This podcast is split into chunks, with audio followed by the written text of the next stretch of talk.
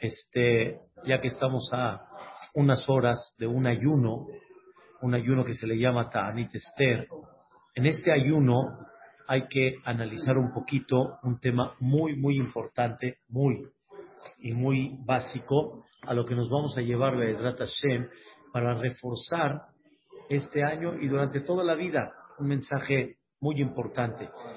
Normalmente todos los ayunos que hay en el calendario judío, ¿sí? Son ayunos que representan principalmente un dolor, representan eh, o manifiestan de alguna manera una angustia y, y la persona ayuna para recordar que hay algo que falta. Hay algo que falta. Y estamos ahorita ayunando porque normalmente el ayuno te hace recapacitar. Cuando tú estás en una rutina normal, es más difícil recapacitar porque cuando de repente no puedes comer y sabes que no puedes comer, entonces espérame, ¿por qué no puedo comer hoy? Te frenas, recapacitas y normalmente los ayunos vienen recordando el Betamigdash. Son los cuatro ayunos principales que son Som este, Pasará Betebet, que fue cuando citaron la ciudad, el 17 de Tamuz y Tisha. Kippur, sabemos que representa Kaparat Abonot, para perdonar los pecados, que también refleja de alguna manera una angustia por lo que le fallamos a Dios, pedirle que por favor nos mande un año mejor, mantenga Bezrat Hashem, no tiene que ver con el Betamigdash, pero sí viene con una relación de este, recapacitar. Este Entonces, cuando venga el Betamigdash, cuando venga el Mashiach Tzidkenu, ya va a haber otro concepto. Ya no va a ser nada igual. Hay varias fiestas que ya se van a anular, se van a quedar pequeñas a lo que va a suceder cuando llegue el Mashiach Tzidkenu. Porque ya no hay tema de caparat abonot, ya no hay tema de perdonar pecados. Cuando llegue el Mashiach Tzidkenu se va a anular el Yetzerara, va a ser un Olam Shekulot Tov, un mundo que es totalmente bueno. Entonces, todo eso se entiende, pero hay un ayuno que aparentemente está fuera de lugar. ¿Cuál es el ayuno? Ta'anit Esther. El ayuno de Esther aparentemente está fuera de lugar. ¿Por qué?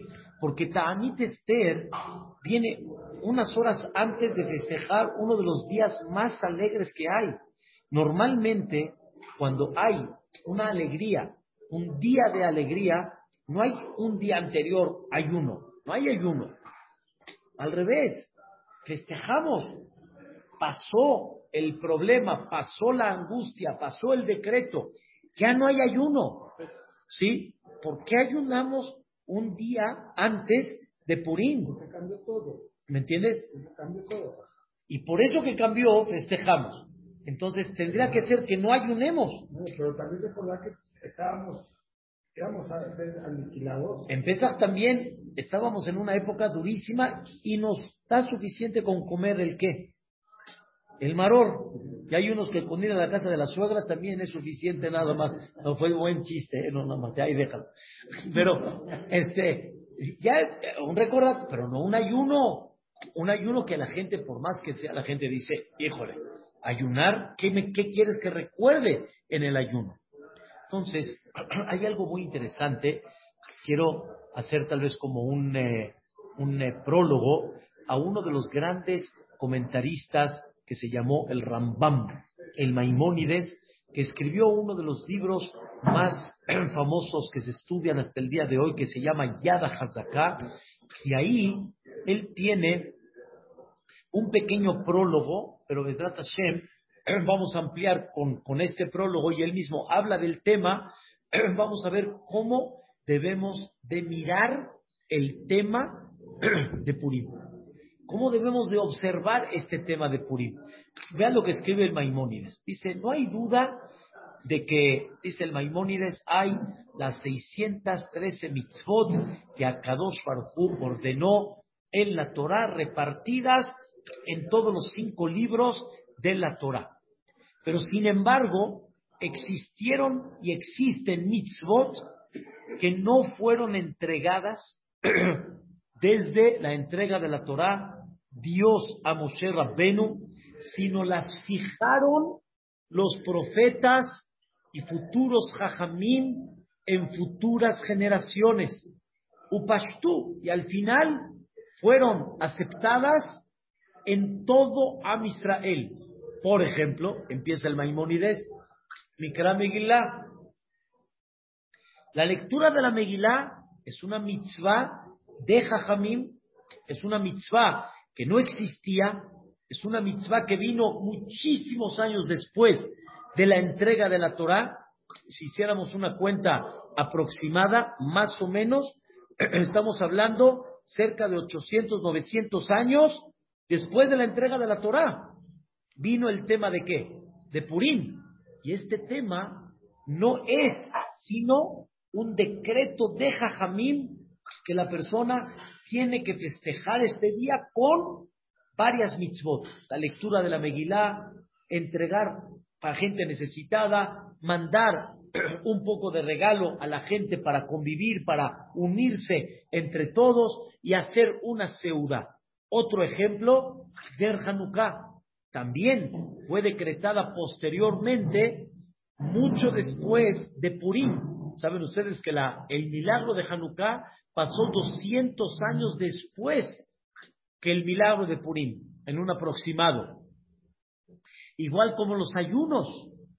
Tisha por ejemplo, también es algo no de la Torah, es algo que no es Kippur, es algo que los Jajamim implantaron. Y así el Rambam y el Maimónides trae varios ejemplos en la cual no fueron no son mitzvot de la Torah, sino fueron cosas que los Jajamim este, implantaron, decretaron y se quedaron de todo Am Israel. De la Torah, Kippur. Nada más. Todos los demás ayunos, como en el ejemplo que dices, todo es de Jajamim. Y sobre eso dice la Torah una palabra, o sea, una frase. Lotasur minadavara sheriagidu leja yamin usmol. No puedes este, eh, desviarte de la palabra que ellos dictaminaron ni a la derecha ni a la izquierda. Obviamente, dice el Maimónides, no es de que ellos están aumentando algo más de la Torah. Explico. No es de que ellos dicen que en vez de que sean 613 mitzvot, hay cuántas? 614, 615, 616. No. Eso ellos nunca te van a decir, dice el Maimónides, de que Megilá, por ejemplo, es de la Torah, es ordenada por Dios. No. La Torah se entregó y esta es. Esta es la que tenemos. Pero los jajamim tienen la facultad que si en algún momento ven la necesidad por algo específico que cada uno representa algo muy especial, que realmente como fiestas se aumentaron, vamos a, vamos a llamarle fiestas, pero no son fiestas. Explico, no son Yom Tov, no son Eid. Nada más aumentaron dos.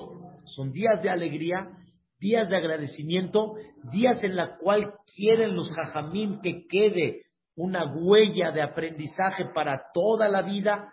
No es nada más un suceso que pasó, no es nada más ya pasó, como decimos aquí en México, ya sucedió. Baruch Hashem nos salvamos, sino hay un mensaje importante. Y este, pero ellos no pueden dictaminar que es un Yom Tov, pero lo vieron como un día de fiesta. Fueron dos principalmente, Purim y Hanukkah. ¿Cuál? No, no, no, digo de fiesta. Purim y Hanukkah.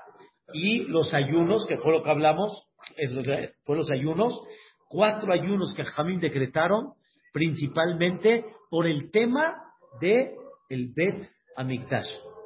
En términos generales, es lo que los Jajamín implantaron. Cuando yo digo los Jajamín, fue principalmente en la época de los Nevi'im, en la época de los profetas, que todavía en la época de Purim todavía había profetas, y al final el de Hanukkah en el nivel que tenían Jajamim en una forma interesante, pero aquí viene el punto. No es nada más recordar el hecho de que hubo pues, un milagro, se salvó a Israel y hasta ahí nada más. Dice el Maimónides, en el, en el tema particular que estamos parados, el tema de Purim, de leer la Megilá y de recordar este día tan especial, escuchen las palabras del Maimónides, que de le dorota ba'im, es para manifestarle a las futuras generaciones y que les quede claro lo que la Torá dijo. Escuchen qué la Torá dijo. Mi goy gadol, ¿quién es como aquel pueblo grande? Asherlo Elohim, Kerobim Elav. Que ese Dios está muy cerca de ti. Hashem Eloquenu, Bejol Korenu Elav. Yo quiero ver quién tiene a su Dios, Yani, Yani, a su Dios, al quien él idolatra, al quien él alaba, al quien él siente que es el que le soluciona sus problemas.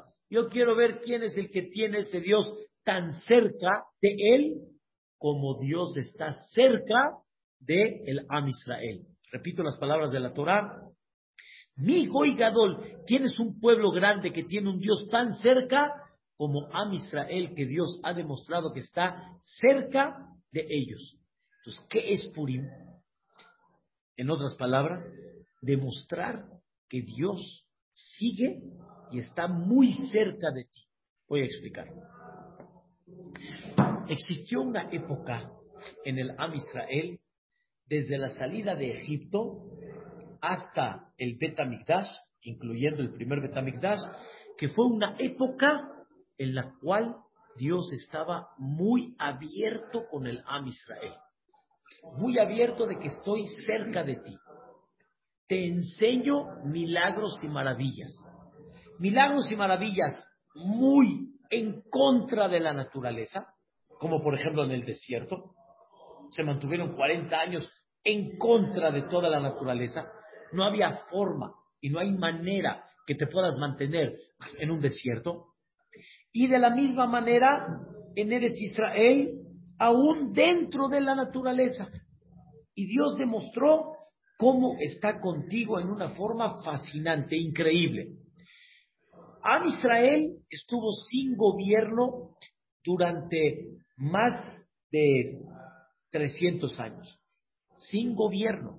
¿Saben qué significa sin gobierno? Sin un gobierno establecido, con congreso, con ejército formado, con armamento, nada. Había líderes, pero no había un gobierno. Am Israel estaba con ese sentimiento claro que si alguien los dirige, ¿quién es? Dios. Y cuando hay un tema de guerra, hay, por ejemplo, un Dios que refleja su palabra con el profeta como Yoshua, dice qué tienen que hacer, salen y vámonos directamente. Fue una época impresionante. En esa época hubo algo que cualquier persona lo hubiera deseado hasta el día de hoy. Tener alguien que te diga, Dios, ¿qué quiere de mí? ¿Estás entendiendo eso, este, Marcos? ¿Estás entendiendo la idea? Dios, ¿qué quiere de mí? Escuchen bien la palabra. Cuando tú tienes algún problema, ibas con el profeta y el profeta, ¿qué te decía? Esto es lo que Dios quiere de ti. ¿Sabes qué época significa esa? ¿Cuántos profetas hubieron en el Am Israel durante toda esa época? Cientos y miles. ¿Están escuchando? De profetas de Am Israel. No todos fueron conocidos. No todos dejaron un libro como Irmiyá, como Ishayá. Pero por ejemplo, David Amelech tuvo un profeta que se llamó Natán.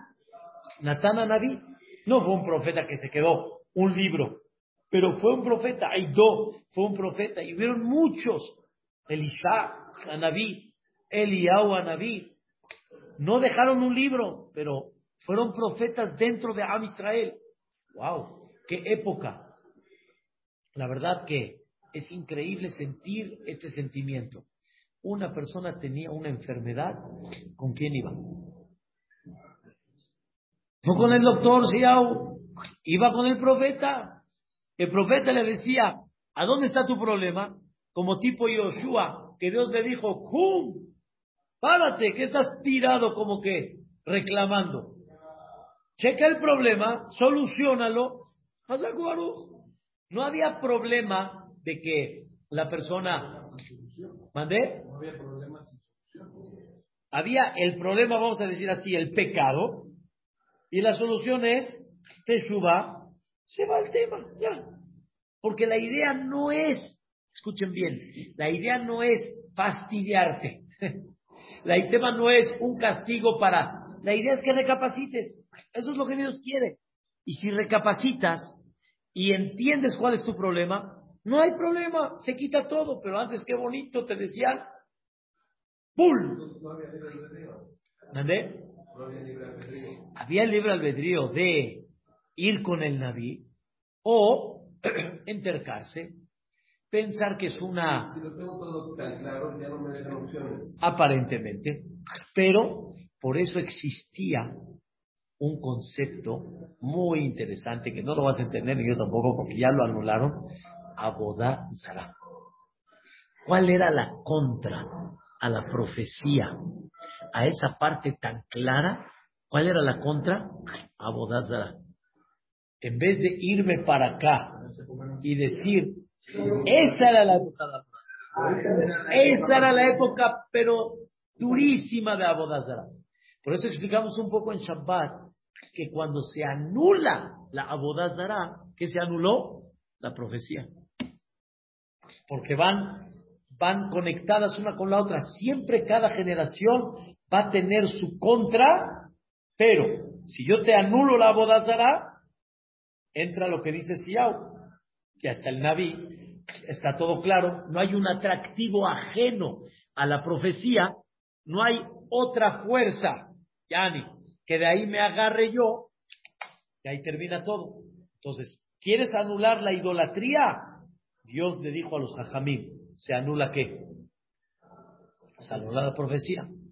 Pero esa era una época impactante, impactante se va, mandé, nivel era muy alto, pero también la contra también era muy dura, que ese era el tema de Abodazara que jaló e hizo caer a un sinfín de gentes, que por eso fue una de las causas que se destruyó el Betamigdash.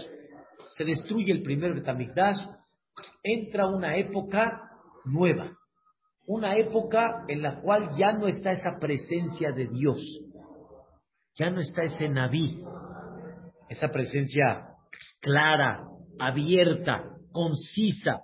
Está Dios oculto. Está oculto, ya no está abierto. Y entonces pudiera una persona pensar y decir, entonces Dios ya nos abandonó. En el buen sentido, o sea, ya nos puso a como venga la naturaleza. Ya no hay lo que le llaman una ashgaha peratit, una ashgaha, una supervisión especial en la cual la persona pueda decir, sigo con ese apoyo y ese brazo derecho para entendernos de Dios y que aunque la naturaleza tal vez, la lógica de la naturaleza diga que no, con todo y eso sí se puede. Tal vez ya no hay eso. Y Dios quiere demostrar en ese momento de tanta, se puede decir, confusión y que se ocultó Dios de una forma que ya no está como era en, aquella época antes de Purim. Haz de cuenta, se alejó, viene a demostrarte Dios, sigo aquí contigo, hijo, no me escapé, no me fui, aquí estoy presente. Es como la estación de la, estación de la luna, cuando es una llena, cuando es una nueva. Se ve como que está desaparecida, se ve como, pero ahí está. Ahí está. Y escuchen la idea increíble. Dios está cerca de ti. Dios no se alejó de ti.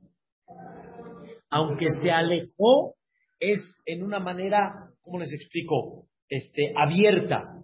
Pero él ahí sigue. Es como el padre que ya no está al lado de su hijo, pero el padre está por detrás, checando lo que está pasando con el hijo, y el padre nada más está esperando que el hijo le pida para que el papá le demuestre, aquí estoy, y que no te abandoné y no te dejé solo. ¿Está escuchando la, la idea? Y aquí viene el punto real, real de Purim. Hay un, hay un, eh, hay un concepto en los Jajamim que dice Dios Makdim Refual la Dios adelanta, escuchen bien, la curación antes del golpe. ¿Sabías eso, Isaac? Adelanta la curación antes del golpe. Quiere decir, antes de que venga el golpe, ya está la curación. ¿Por? ¿Por qué adelanta la curación antes del golpe? Para enseñarte que el golpe no es por golpear. El golpe no es nada más Barminan para fastidiar o como lo entendemos aquí un castigo. Toda la idea del golpe es para que recapacites. La idea del golpe es para que abras los ojos. Y si realmente abres los ojos, recapacitas, reflexionas, haces teshuvah, la refuá ya está, la curación ya está. Ya está la curación. Pero a tal grado que ya está la curación de que en muchas ocasiones no llegó lo que tendría que haber llegado. Y nada más todo fue, como dicen, un disfraz para que, para que la persona recapacite y para que de alguna manera la persona vuelva a levantar otra vez su conexión con Dios. Viene Hamán y saca un decreto. Hace un, un, eh, un eh, sorteo, ¿sí? Que hay que entender que no era un sorteo como sorteo. Escuchen muy bien este punto. No era un sorteo tal cual, Siau, porque el sorteo al final va a salir un número. O sea, Amán como que no sabía qué día y, ¿sabes? Al azar, el, el, día que salga. Si es así, no tiene ningún sentido el sorteo. ¿O sí tiene sentido? Y pilpur u agoral, lifne aman, millón, leyón. claro, un día va a salir, un mes va a salir. Salió el mes de Adar, el 13 de Adar. No, no fue así nada más al, azar. Si fuera así, no tiene un sentido de, presentarlo en la Megilá como algo importante y menos llamarle al día de Purim por el sorteo. ¿Qué tiene de especial el sorteo? Respuesta. Amán, dice el Maharal Miprag, era un hombre muy grande. Era un, era un malvado, era un cruel, pero era un hombre muy grande, me refiero. Su conocimiento, su capacidad, su, su, este, su sabiduría era grande. Y él no se fue a meter así nada más con el Am Israel. Él buscó el día que las defensas estén más bajas. Viste que hay gente, ah, que hay gente que tiene defensas bajas y por eso dicen, ten cuidado, están las defensas bajas, ahorita no es momento que te conectes, etcétera. Existe que Am Israel, según su comportamiento y según, escuche la palabra, el Mazal, la defensa cómo está? Baja. La defensa está baja, por ejemplo. Voy a dar un ejemplo. Si no hay unión en el Am Israel, la unión hace la fuerza. Y si hay 500 hojas, no las partes juntas, no las partes. Pero una, sí. Dos, mm, tres, haces el esfuerzo. 500 hojas, no las partes. Entonces, conforme más unión haya, más fuerza hay. Pero si hay una hoja, las defensas, ¿cómo están? Bajas. Dijo Amán a Hasberos, Yeshno Amehad, Mefuzar, un forad, ben Amim. Hay un pueblo que está separado, está disperso, Le dijo a Amán a Hasberosh, vamos, vamos. El pueblo no está ahorita unido. El pueblo está separado. Y cuando el pueblo está separado, las defensas que están bajas, podemos con él. Podemos con él. Amalek sí lo debilitaron con Yoshua en, en, en, en, ¿cómo se llama? en el desierto. Sí lo debilitaron, pero sí pudo este, tocar a muchos débiles de Amisrael con la Neja Shalima Jareja. Sí pudo. No es de que Amisrael no tiene momentos que tal vez su punto está débil.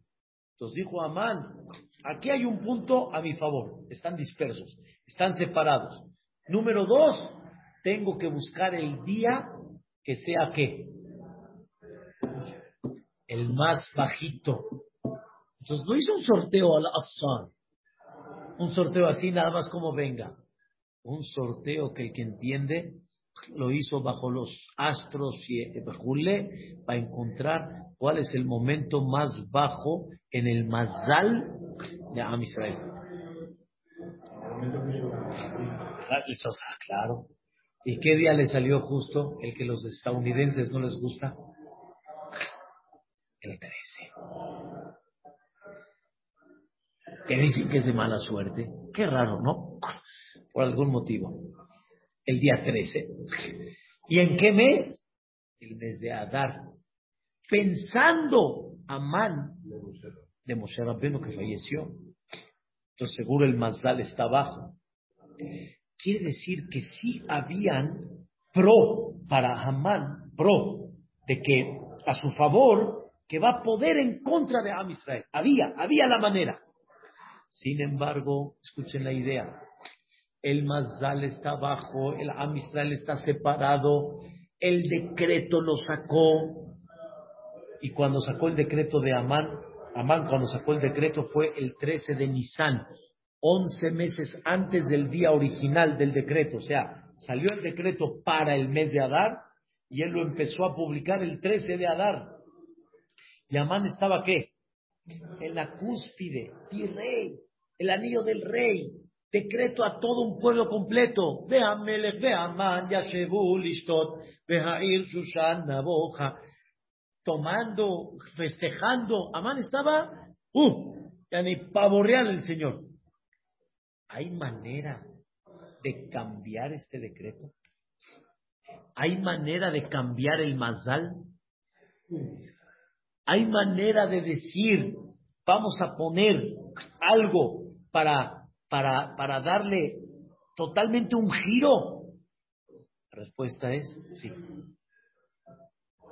ahí vino Esther, Mordejai, los que ayunaron en ese, en ese ayuno de los tres días de Nisan, ahí enseñaron ellos, estamos al lado de quién? De Boreolam. Y aunque no esté tan abierto y los milagros están abiertos, pero ahí está. Y cuando el jefecito quiere, lo más ilógico que puedas pensar puede suceder. Ya está el decreto del rey. No hay forma como debatirlo, derrocarlo. Amán el virrey, hay manera que lo, lo tires de donde está. No, la verdad que no. Dari, tira ahorita al presidente. No hay forma, aparentemente. Amán en cuatro días, desde que sacó el decreto hasta que lo ahorcaron, cuatro días. ¿Cuándo sacó el decreto? Ahí te va. Él hizo el sorteo, creo que fue el día 12 o el día 13 de Nisan. Ese mismo día sacó los decretos firmados por el rey a todos los 127 países. Amán con Hashverosh se sentaron a festejar. ¿Quién es el primero que se entera? O los primeros que se enteran, Shushan, la capital. Pues ahí está. Y los jinetes van caminando a todos los países para el decreto. Se entera Mordejai, le manda a decir a Esther, entra con Ahasverosh. La discusión entre Esther y Mordejai, cuándo sí, cuándo no, se toma la decisión. Claro. Se toma la decisión, Esther entra. Pero antes de entrar, tres días de ayuno. Ayunaron 14, 15, 16. Esther Amalcá el segundo día de, de Nisan. ¿Ayunaron cuándo? Pesa. Es el único año que no, comieron. Es el único que no comer en Shushan. El segundo día de Pesa, cuando Esther estaba más de 24 horas ayunando, mucho más, entra con Ahasveros. Ahasveros la ve, le levanta el cetro, invita Esther a Ahasveros, ¿y qué creen que le dice a? Lo que quieras. Le dice, invita a Amán, invita un, eh, eh, invita un paquete con Amán. Amán, Ahasveros, Esther, Ahasveros de buenas, le vuelve a repetir a Esther, ¿qué necesitas? Hasta la mitad del reinado. Dile, dile. No, mañana. Ah, caray, no puede ser. ¿Cómo que mañana? ¿Por qué mañana? Respuesta. Esther todavía no ve la respuesta de Dios. Que el mazal de Hamán baja. Amán todavía, ¿cómo está? Arriba. Su mazal, ¿cómo está todavía? Fuerte. Al siguiente día, cuando vieron que Mordejai jala, Amán jala a Mordejai, Amán le tira a la basura a su hija. Empieza a haber una caída de desprecio a quién? A Amán. Hasta Zeres te dijo. A Amán, ya no te metas. Ya no te metas. A mí esposa le dijo, no te metas. Ahí Esther delató a Amán. Al siguiente día, el día 16, mataron a Amán en cuatro días, Amán ya no está. ¿Es posible o no es posible? Es posible. Sí se puede. Cuando Dios está a tu lado, sí se puede. Pero ¿qué se necesita? ¿Qué se necesita? El ayuno, la teshuvah. Se necesita la fuerza que realmente nos ayude a que la persona sí tenga esa esperanza que sí hay forma que se pueda. ¿Qué representa el ayuno de Esther? ¿Qué representa el ayuno de Esther? Muy simple. Eso fue con Amán en Shushan. ¿Pero qué creen? Escuchen bien. El decreto de Ahasverosh, firmado por Ahasverosh, todavía sigue. ¿Cuál era el decreto de Amán? Que todos los que quieran matar y liquidar a los Yehudim, que lo hagan. Y Ahasverosh que le dijo a Esther, no puedo retractarme del decreto. Sería una burla al anillo del rey. Espérame, ¿de qué hablas? ¿Están entendiendo? No terminó cuando Amán murió, terminó el tema. No, todavía el decreto qué? Seguía. Entonces, ¿qué hacemos? ¿Qué hacemos? Le dijo, haz una contra, que todos los judíos se pueden defender. Pero con todo y eso no era algo que ya está definido, no es de que algo ya se terminó. Ahí está, que el mero día del decreto de Amán, el mero día que lucharon y se enfrentaron Yehudim con los, los, los Goim de los 127 países, murieron 75 mil personas que se levantaron a eliminar al Am Israel. Y el Am Israel se defendió, pero ¿cuál fue la, la, el decreto de Esther? Que se puedan defender a los que se paren en contra. Si, no, si nadie se para, no. Pero se paran, sí. ¿Cuántos se pararon? 75 mil. Y del Yehud, como dijiste, Salo, No murió ni uno murió. ¿No es un milagro? ¿Cuándo fue eso? ¿Por qué eso no lo- Mañana. Ah, pero ¿por qué eso está tan... Está en la Megilá clarito. No, sí, Más que no lo estudies, está en la Megilá clarito. Pero eso es otra cosa. En la Megilá está clarito. Lucharon y 75 mil personas murieron. Shiv'a be- Hamisha be Shiv'aim Aleph. Uba bizza lo shalehu et yadav. Pero no es de lo que se habla en Purim. Ya sé. Y escucha bien. Y los Yehudim tanto fueron fieles que no fueron por dinero. Amán en el decreto dijo, maten a los Yehudim y todo el botín y el tesoro y los y los eh, el dinero, quédenselo. Y los Yehudim se defendieron nada más, pero todo lo que era casas y eso no nos interesa. Demostraron pureza, finura en Shushan. ¿Cuántos fallecieron? 300, perdón, este 500. En Shushan, el día 13, mañana, mañana, mañana. Mañana fue la lucha, hace más de 2.500 años, para defenderse de este decreto. Hicieron 75 mil acá y en Shushan 500. Esos 75 mil. En Nisan fue cuando Hamán sacó el sorteo y el decreto lo publicó, lo mandó a publicar. Pero el decreto para cuándo era.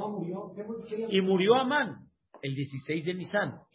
Pero el, de, pero, pero el decreto para cuándo era. ¿Para cuándo era el decreto?